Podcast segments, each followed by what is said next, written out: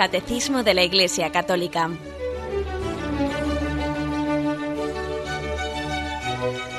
Un programa dirigido por Monseñor José Ignacio Munilla, Obispo de San Sebastián.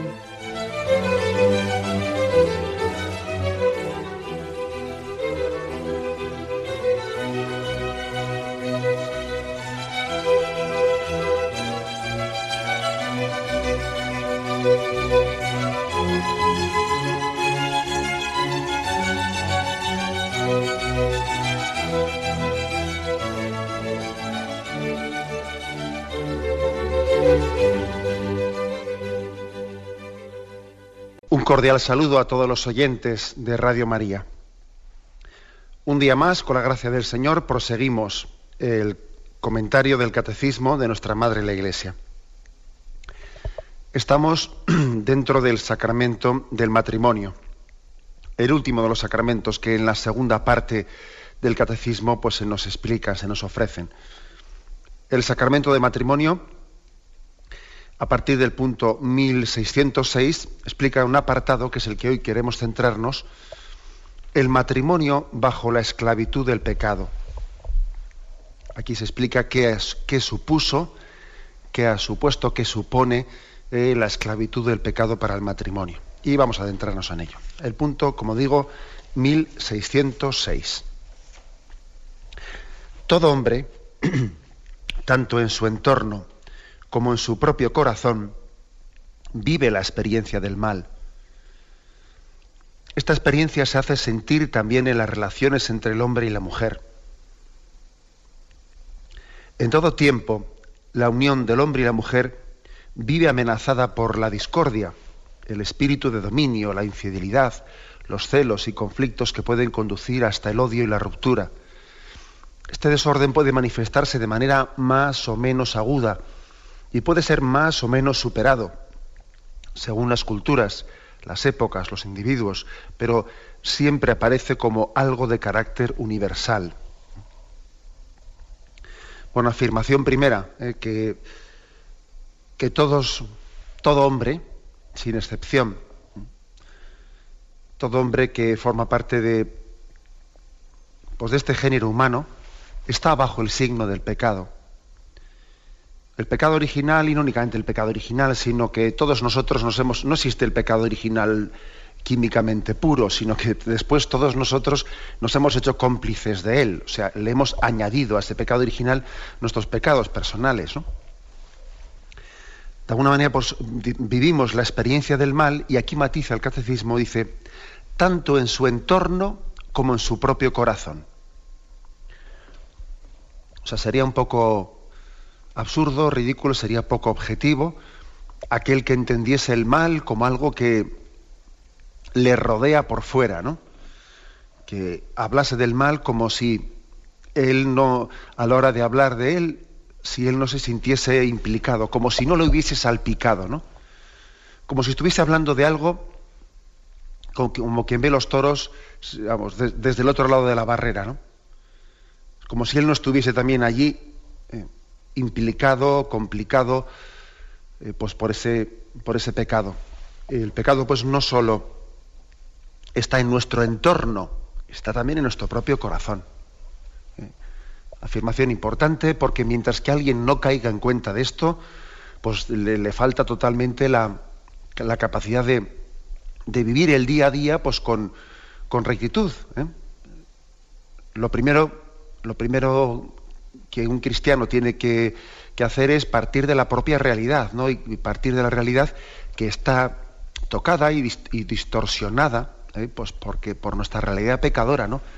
Y, no pensar que el juicio que uno hace de, la vida y del mundo es un juicio que pueda tener la objetividad de alguien que lo hiciese sin que le salpique y le afecte nada, es como si yo tuviese la capacidad de juzgar el mundo y la existencia eh, con, una, con una lente, con un prisma eh, que no, está empañado para nada. Claro que está empañado la lente y el prisma y las gafas con las que leemos la realidad, con las que percibimos la realidad, porque el pecado está no solo fuera, también está en mí. Luego mi propio juicio, mi propio juicio sobre la existencia está tocado por el pecado y por eso debo de recurrir a la Sagrada Escritura, a la revelación del Señor, para que me permita conocer con rectitud y discernir el bien del mal, en la verdad del error, porque mi propio conocimiento está también eh, distorsionado, está afectado por el pecado. O sea, que el pecado no está solo en mi entorno, está también dentro de mí. Esto muchas veces nosotros yo creo que hemos sido testigos, hemos tenido experiencias de ello, ¿no? Hemos tenido experiencias de que como mm, ciertas cosas que uno fuera de él, pues en un primer momento tiene la clarividencia, ¿no? Pues para darse cuenta de que, pues de que son una barbaridad, ¿no? Dice, pero, pero ¿cómo es posible que, que esta sociedad nuestra acepte pues, ciertos hábitos de vida que son totalmente desordenados, pecaminosos, etcétera, etcétera, ¿no? O uno ve en televisión ciertas cosas que le parecen que le parecen, bueno, pues eso, ¿no? que al principio tiene la capacidad de juzgarlas pues, y, las ve como una barbaridad. Pero va pasando el tiempo y aquello que uno al principio percibía como una barbaridad, claro, poco a poco la frontera esa que él tenía claramente estabilizada se va desdibujando, se va borrando y con el paso del tiempo acabamos asumiendo sin darnos cuenta, sin haber hecho tampoco ningún, ninguna especie de, aceptación consciente y voluntaria, sino que se nos ha metido por la puerta de abajo, hemos terminado dando carta de ciudadanía, dando por bueno, por la política de los hechos consumados, muchas cosas que hace unos, hace unos años nos parecían indignas. Sí, nos, parecían indignas hace unos años, pero al final hemos acabado tragando carros y carretas y haciéndolas nuestras y, viéndolas, bueno, pues no estará tan mal. Y, al final, es curioso, ¿no? ¿Eso qué quiere decir? Pues quiere decir que, que también estamos implicados nosotros y que el pecado no solo es cosa de mi entorno, sino que está también dentro de mí. La prueba es que te, hacerte tu cómplice de lo que está en el entorno cuesta bastante menos de lo que parece.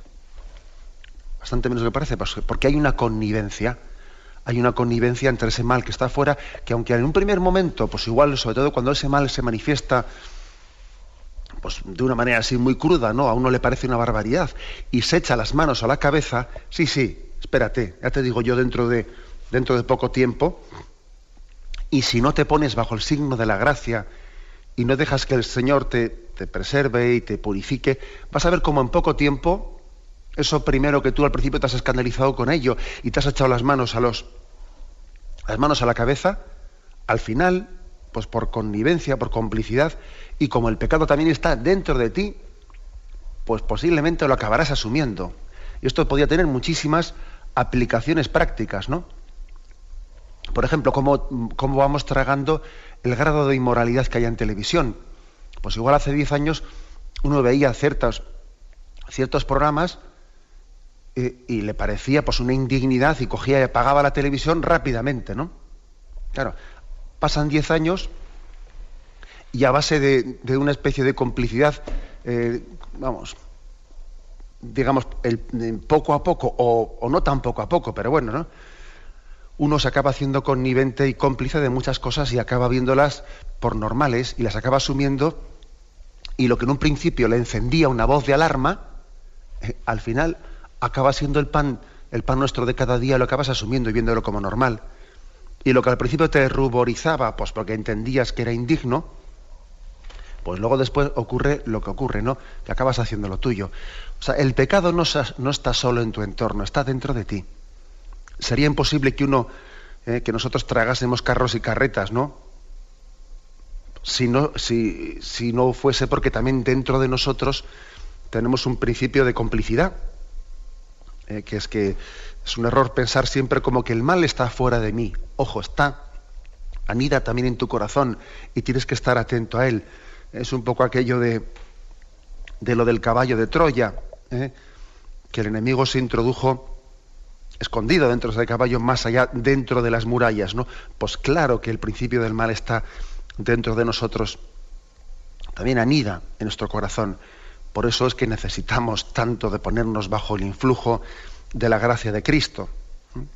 Eh, cuando se dice que el mal anida en nuestro corazón, pues eh, es un recordatorio de muchos pasajes de la Sagrada Escritura en los cuales habla de que el reino de Dios sufre violencia, de que de alguna manera seguir a Jesucristo supone contradecir, decir no a nosotros mismos, el que no se niega a sí mismo, esas expresiones de negarse a sí mismo, etcétera, de las que nos habla Jesucristo, a sí mismo, no dice negar a lo que en el entorno te, están mm, te están incitando a ello. No, no, Jesús dice negarse a sí mismo, lo cual quiere decir que el mal no solo anida fuera en tu entorno, anida en tu interior también.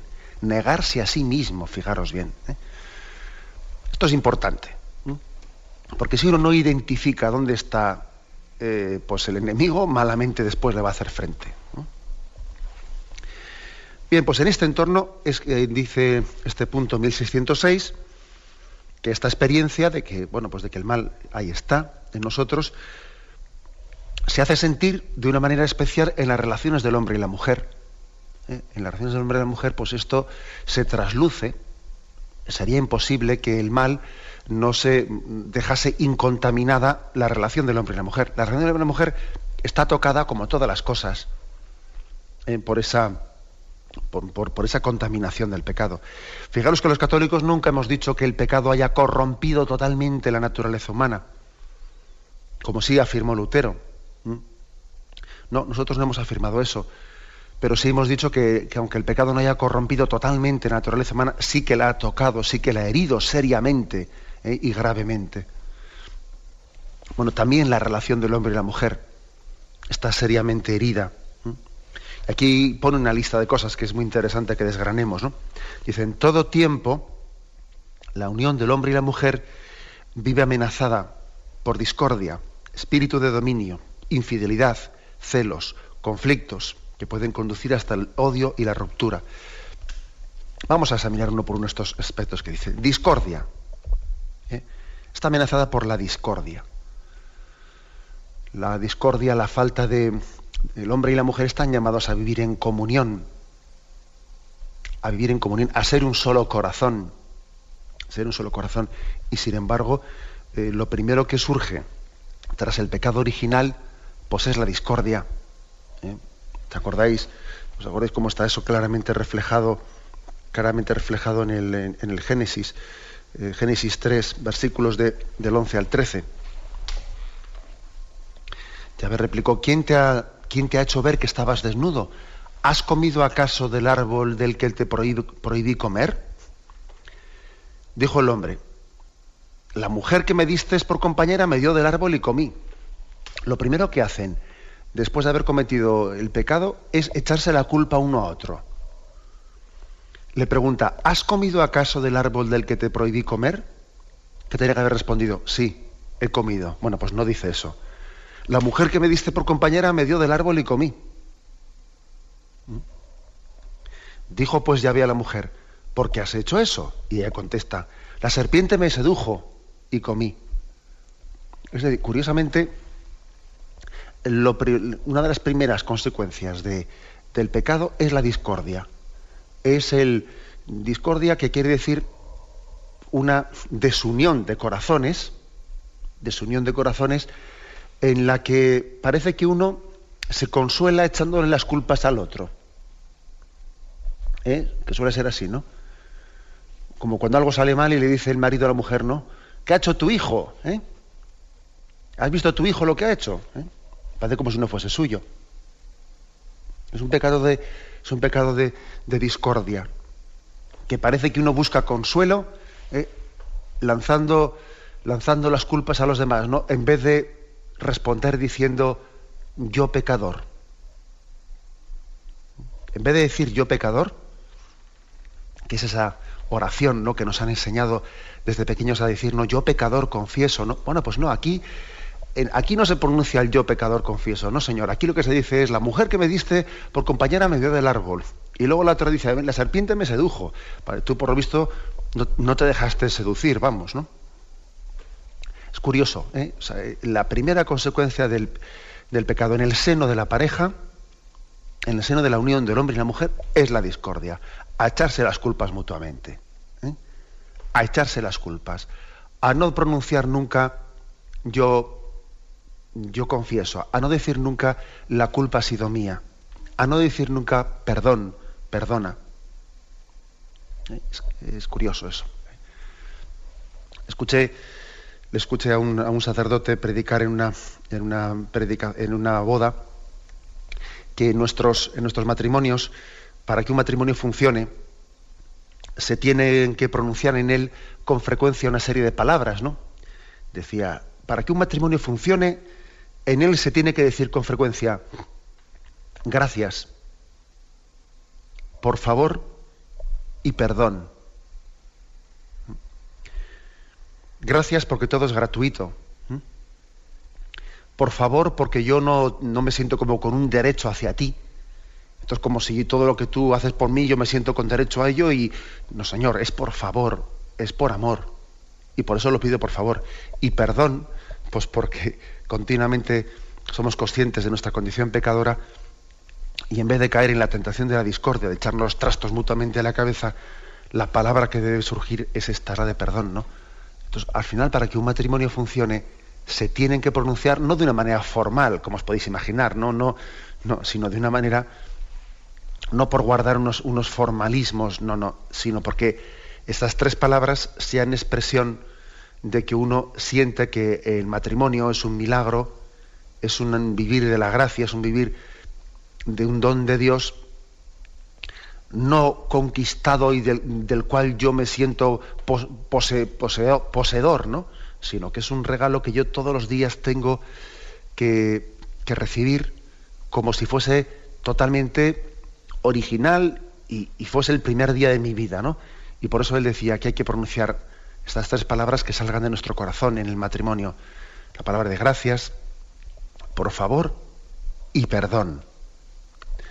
Pues fijaros que en el caso, ¿no? Pues en el caso bien gráfico de, del pecado de, Adán y Eva, lo primero que ocurre después de, su pecado es la discordia, a echarse la culpa mutuamente. A echarse la culpa.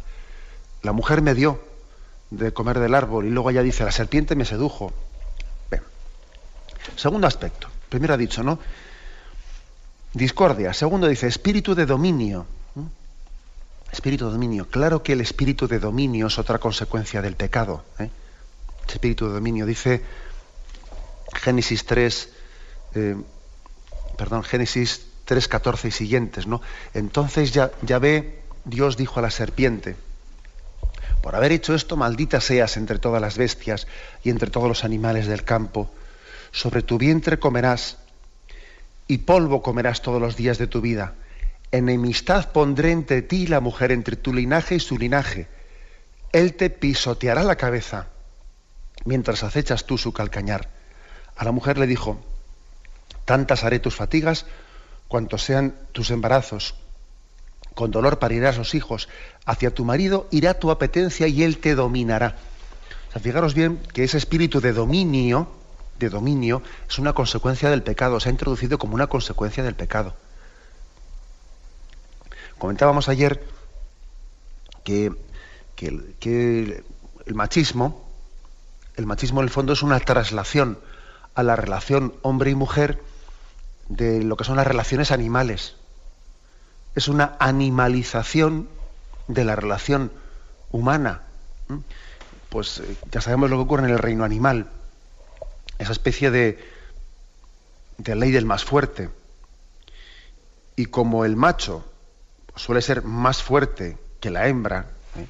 pues entonces también e, hay una especie de dominio de fuerza física del macho sobre la hembra en el reino animal, que parece que es una especie de sometimiento. Y la misma, la misma cópula sexual en el reino animal muchas veces no es sino un signo de, de dominio y sometimiento, ¿no? Bueno, pues eso, por desgracia, fruto del pecado, fruto del pecado, se traslada a las relaciones humanas y, ese machismo acaba animalizando nuestras relaciones. De manera que el espíritu de dominio, ese dominio, es, no es otra cosa sino un influjo, una consecuencia del pecado en la relación del hombre y la mujer. Espíritu de dominio, claro. Por supuesto que sí. Bien, vamos a continuar con esta, eh, con esta descripción que hace este punto del catecismo sobre, sobre eh, cómo el matrimonio, tras el pecado, ha sido afectado ¿no? en esa relación íntima del hombre y la mujer, pero primero tenemos un momento de reflexión.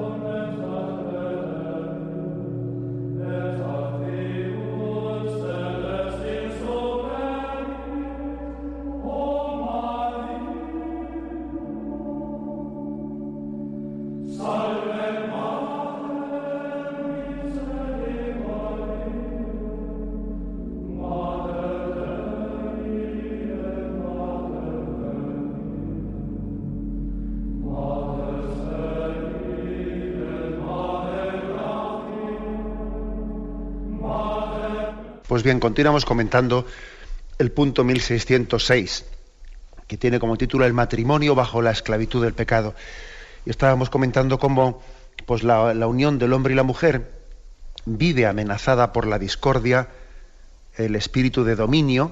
Estábamos comentando, claro, pues porque Dios creó, creó en la naturaleza del hombre y de la mujer, creó una atracción mutua, una atracción mutua que también eh, sustenta esa complementariedad y esa comunión eh, a la que el hombre y la mujer están llamados, ¿no? Sí, pero fruto del pecado, lo que, lo que era eh, algo bueno, que era esa atracción mutua, fruto del pecado, también ahí se introdujo una distorsión, una distorsión que lo que era atracción, pues en un momento determinado puede llegar a, a convertirse en otra cosa, ¿no? en unas relaciones de dominio y de concupiscencia de dominio de concupiscencia. Eh, en Génesis 2.22, allí se narra especialmente pues cómo em, en el momento de la creación, pues Adán puede decir, esta sí que es carne de mi carne, con esta sí que siento yo, me siento acompañado, con esta sí que mi corazón... Eh, bien, pero después del pecado hay una, hay una relación de dominio y de concupiscencia Basta leer ese, mm, pues ese versículo Génesis 3:16 que dice, ¿no? Hacia tu marido irá tu apetencia y él te dominará. Que lo que es una atracción buena de complementariedad eh, se puede trastocar por el pecado, es una especie de, de posesión, de dependencia indebida de uno hacia otro, de concupiscencia, de deseo de, de utilizar para mí, etcétera, etcétera, de utilización de la otra persona. Lo que sí, lo que sí era bueno, ¿no? Era esa atracción que posibilitaba la, que posibilitaba la comunión.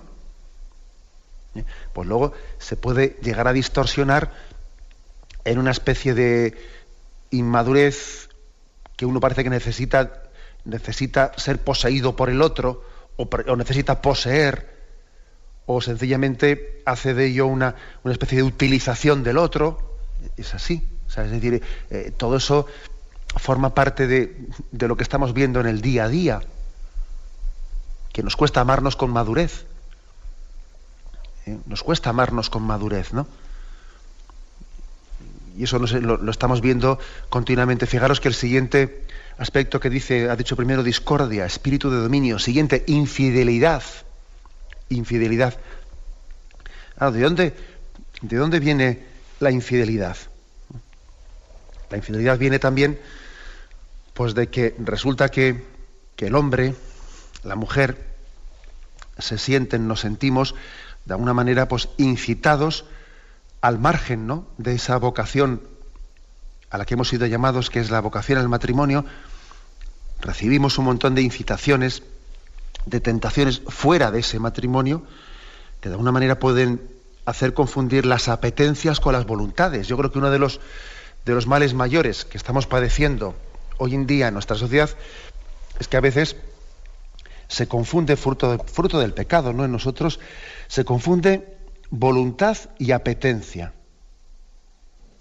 Entonces, por ejemplo, hoy en día puedes llegar a ver que nuestra cultura puede llegar a justificar o a dar por buena la infidelidad, porque dice, no, es que hay que ser, hay que ser muy sincero con tus sentimientos. Entonces, si tú has sentido, ¿no? Pues una atracción hacia otra persona, aunque no sea tu marido, aunque no sea tu mujer, pues entonces también uno, no, te puedes negar a ti mismo esa, eh, esos sentimientos o esa atracción que has sentido hacia otro, ¿no?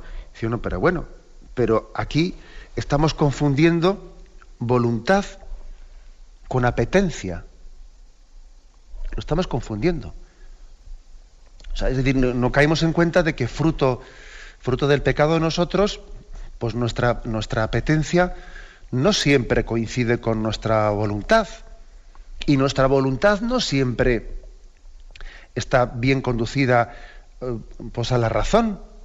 Y nuestra razón también no siempre está bien eh, confluida con la fe, con lo que la fe nos revela. Es decir, que tiene que haber un orden, un orden que nos preserve de las distorsiones que el pecado introduce, ¿no? Y ese orden es, pues, las apetencias están sometidas a la voluntad y ese orden es la voluntad está sometida a la razón y ese orden es la razón está plenamente integrada en lo que la fe nos, nos descubre y nos revela y nos, si nos da a conocer, la adhesión a la revelación. O sea, apetencia sometida a la voluntad, voluntad sometida a la razón y razón sometida a la revelación. ¿Qué ocurre? Pues que la distorsión, la distorsión que ha introducido el pecado hace que todo esto se, se, se le dé la vuelta al calcetín, ¿no? Y entonces, ¿qué es lo que mi voluntad quiere? Lo que, lo que el cuerpo me, pida, lo que me apetece. Entonces la voluntad queda esclava de la apetencia. ¿Qué es lo que pienso? Lo que quiero. La, razón queda esclava de la voluntad. ¿En qué creo? ¿En qué tengo fe?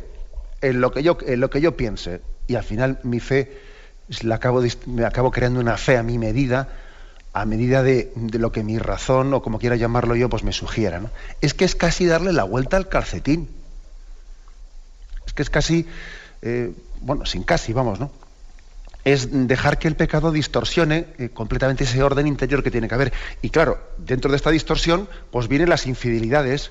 Claro, pues porque resulta que, como resulta que aquí la apetencia, la apetencia, pues se acaba constituyendo en el principio más inmediato, ¿no? por no decir el principio último, eh, bajo, el, bajo el cual el hombre pues, actúa en esta vida, claro, pues entonces si resulta que siente, aunque esté casado con su mujer, si siente una atracción hacia otra, a la, pues, a la infidelidad tú.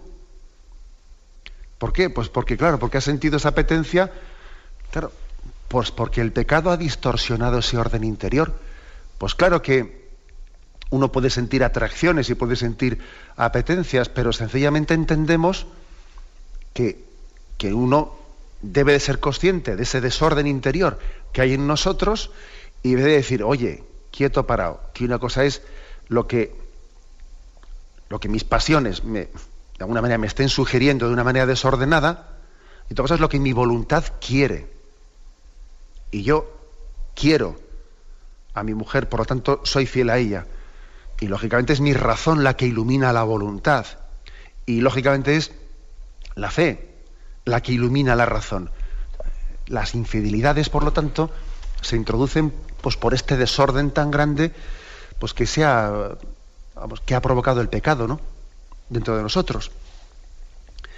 La infidelidad que hace tanto, tantísimo daño al, al matrimonio. ¿no? Fijaros lo que supone pues el pecado de infidelidad, cómo puede llegar a herir eh, a un matrimonio, pues cuando, cuando una pareja ha vivido esa promesa del Génesis de que ya no serán dos, sino una sola carne, y uno lo ha dado todo en el matrimonio, lo ha puesto ahí alma, corazón y vida, ha comprometido su futuro totalmente, ¿no? Pues por hacer una comunión de vida con una persona, incluso teniendo que romper con muchas cosas del pasado, le ha, abierto totalmente su intimidad, y se siente traicionado por la otra persona, ¿no? Pues es que, claro, es que imaginaros hasta qué punto el matrimonio y el pecado llega a distorsionar completamente, ¿no? Pues la relación del hombre y la mujer. Seguimos adelante, ¿no? Dice aquí, en todo tiempo la unión del hombre y la mujer vive amenazada por la discordia, el espíritu de dominio, la infidelidad. Sigue aquí, los celos. Los celos, también añade aquí los celos. Bueno, es que los, los celos sabemos lo que son, ¿no?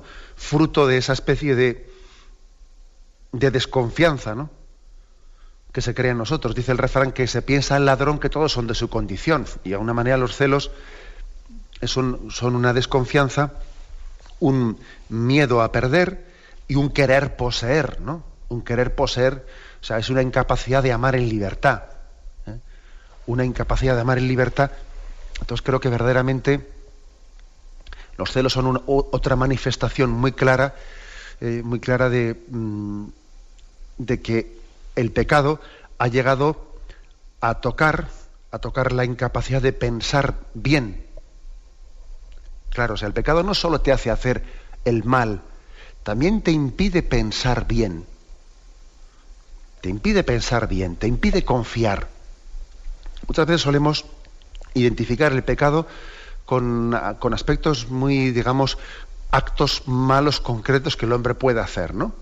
Pero nos olvidamos de que también el pecado nos impide pensar bien. Nos impide amar, amar y confiar. Y los celos son también una manifestación clara de ese pecado, ¿no? Que llevan, pues todos lo sabemos muy bien, llevan a, a relaciones sofocantes, sofocantes, ¿no? en las que en ese, querer poseer a, otra persona, pues se le puede llegar ya a exasperar a una persona. Cuando alguien es muy posesivo, desde luego no es porque ame mucho a una persona en absoluto. Él se piensa que como él, él justifica los celos por amor. Lo que pasa es que confunde amor con otra cosa, con sentido posesivo. Mm, es totalmente falso eso de que una persona que ama mucho, pues tiene, tiene más posibilidad de ser celosa, que no, que no, que no confundamos las cosas. Ser celoso no es, no, es como consecuencia de que alguien ama mucho, es todo lo contrario, es amarse a sí mismo. Los celos en el fondo son una expresión de un amor a sí mismo, ¿no?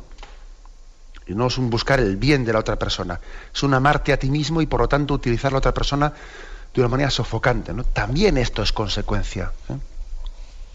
del pecado que distorsiona ¿no? la relación del hombre y la mujer. Y los conflictos, dice aquí, que pueden llegar hasta el odio y la ruptura. Pues claro que, claro que el matrimonio puede llegar hasta el odio y la ruptura, ¿no? Pues porque las faltas de respeto se van acumulando. Se van acumulando y, y, de alguna manera lo que, lo que no seamos capaces de solventar con una petición sincera de perdón, pues se va, se va deteriorando, va deteriorando hasta que al final las heridas son muy grandes, ¿no?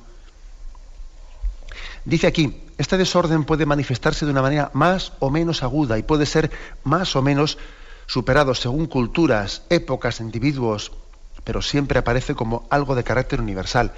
Bueno, pues es verdad que ha podido haber, puede haber momentos en los que la cultura dominante haga mucho más fácil estos pecados dentro del matrimonio, estos pecados que llevan a la ruptura. Yo creo que estamos nosotros en un momento en un momento en el que nuestra, la cultura dominante hace mucho más fácil ¿eh? las, heridas, las heridas dentro del matrimonio, hace mucho más fácil la ruptura matrimonial. Yo recuerdo, recuerdo que un juez, un juez que, que estaba encargado pues de, de unos, vamos, de estos temas de, de rupturas matrimoniales, me decía él que él estaba que estaba él en, su tribunal tratando muchas rupturas matrimoniales, me decía que yo escucho, veo lo que hay y decía, bueno, eh, los problemas que allí se manifiestan, decía, tenía una cierta edad él, ¿no? Decía, pues en mis tiempos, en mi juventud, hubiesen supuesto pues un problema de morros de, una semana y, y después estaba solucionado. Y allí estoy tramitando rupturas matrimoniales que uno se da cuenta de que la cultura dominante de la que estamos rodeados, eh, pues es tremendamente facilita, y, eh, vamos, que facilita tremendamente la ruptura. Es una cultura divorciada y divorciante. ¿Mm? Hay que decir que si hoy en día está el divorcio tan extendido, tan extendido, es porque estamos en una cultura divorciada una cultura que en el fondo eh, no sabe afrontar los problemas. Ante el problema lo que hace es huida, ruptura. Parece que nadie nos está enseñando a coger el toro por los cuernos, a abordar los problemas, a ver qué raíces tienen, a afrontarlos. Nada. ¿eh? Estamos en una cultura divorciada y divorciante, ¿no? Que sencillamente ante el problema, ruptura, huida, huyo del problema, no lo afronto, no, y lógicamente me voy con el problema dentro de mí. Y en la siguiente relación volveré a tener el problema, por supuesto, porque, porque el problema no lo he solucionado, el problema estaba dentro de ti y tú no lo has abordado. Y estamos en una cultura que, que parece que nuestras autoridades lo único que se les ocurre hacer ante una situación como esta es, bueno, pues demos más facilidades para el divorcio, para que haya un divorcio express y entonces uno se puede divorciar en un mes y medio en vez de... ¿eh? Parece que es la única respuesta que sabemos dar en nuestra cultura divorciada, ¿eh? desestructurada y desestructurante. ¿eh? ¿Y, quién, ¿Y quién se encarga y quién oferta y quién ofrece pues esa posibilidad de que el hombre y la mujer aborden sus problemas y tengan, y tengan la posibilidad y la capacidad de reencontrarse pronunciando el yo pecador, pronunciando pues esa capacidad de pedir perdón mutuamente. ¿Quién da ese espacio para que el matrimonio eh, pueda reencontrarse en la vocación a la comunión a la que ha sido llamado? ¿Quién oferta eso? Vamos a ver. Eh, creo pues que la, que la Iglesia, ¿no? sin duda alguna, la Iglesia es la que yo creo que está llamada por supuesto que tienen que hacer las autoridades, ¿eh? no, estoy, no eximiéndolas en absoluto, pero es verdad que la Iglesia tenemos una vocación a la comunión y creo que nosotros especialmente ¿no? tenemos que, ante este momento cultural tan grave que estamos viviendo, ¿no? somos nosotros los que tenemos que ofrecer espacios de comunión y de encuentro en la pareja para que puedan reconocer sus problemas ¿no? y, hacerles, y hacerles frente. Tenemos un momento de reflexión y continuamos enseguida.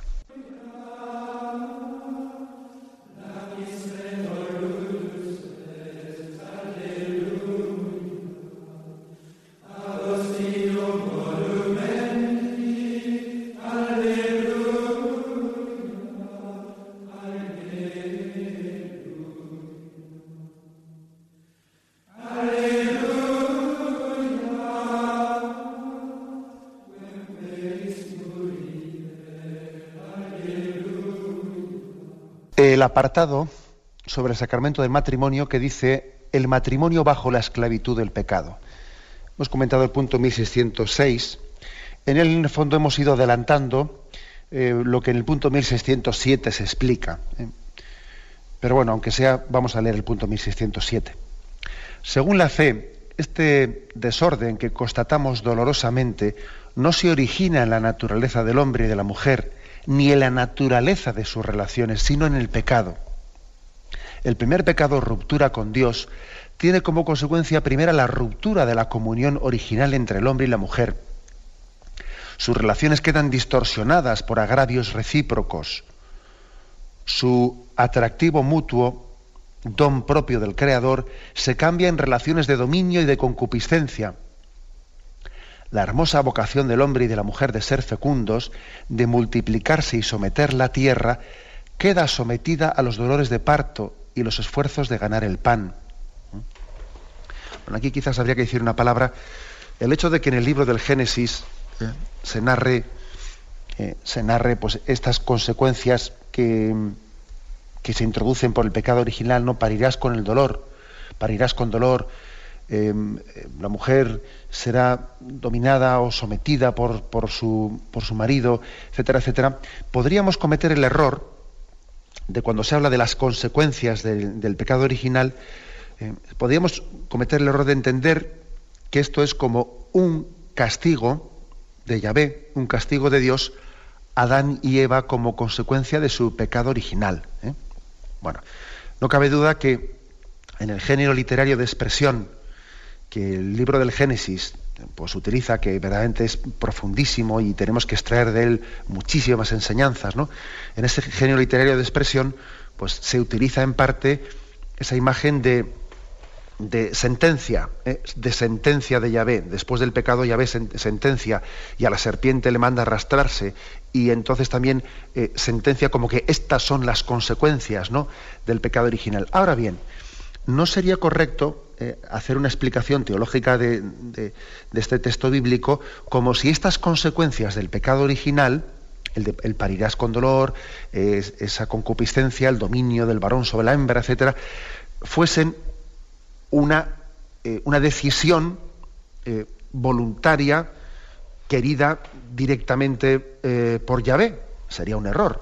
Lo, que hay que, lo que tenemos que entender es lo que nuestra, nuestra fe católica nos explica, y es que antes del pecado original, en el paraíso terrenal, Adán y Eva estaban protegidos por lo que nosotros la teología católica llama los dones preternaturales, es decir, estaban preservados por Dios, eh, pues de una forma, eh, pues, pues, por un don gratuito, por un don gratuito divino, tenían los llamados dones preternaturales que les preservaban de lo que por naturaleza corresponde pues a, la, vamos al género a la, naturaleza humana, ¿no?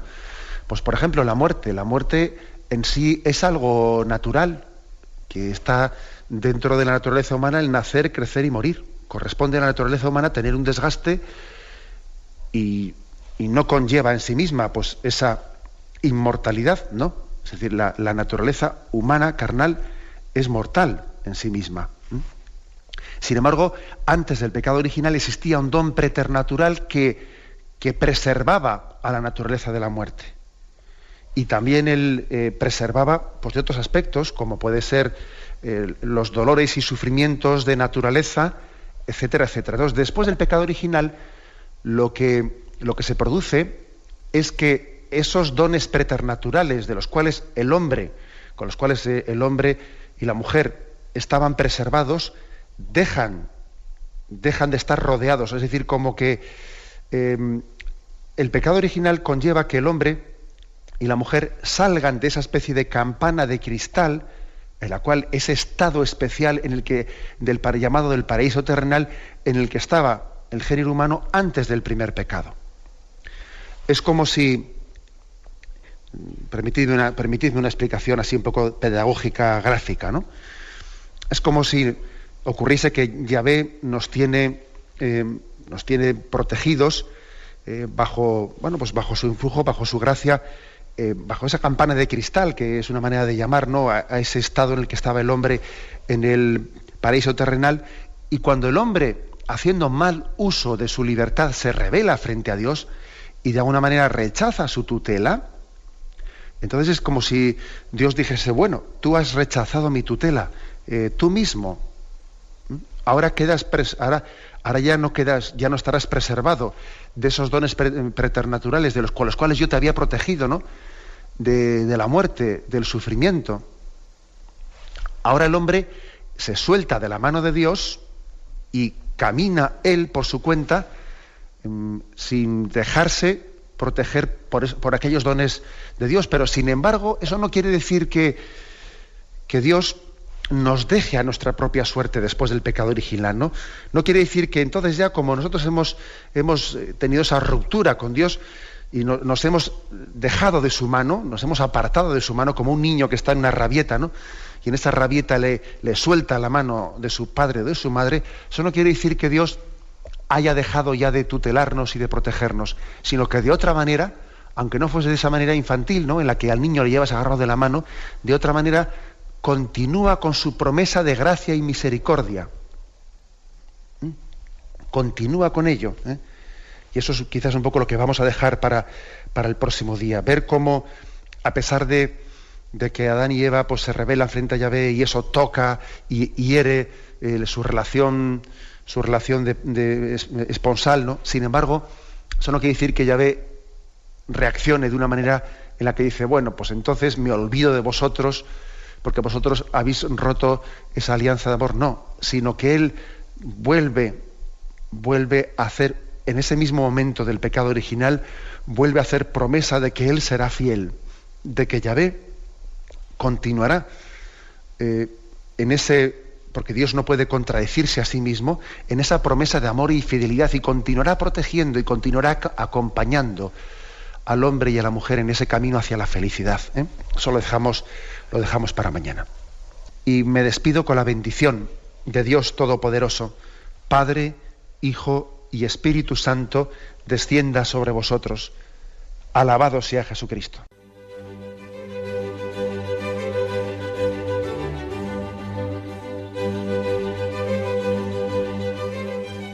Finaliza el Catecismo de la Iglesia Católica, un programa dirigido por Monseñor José Ignacio Munilla, obispo de San Sebastián.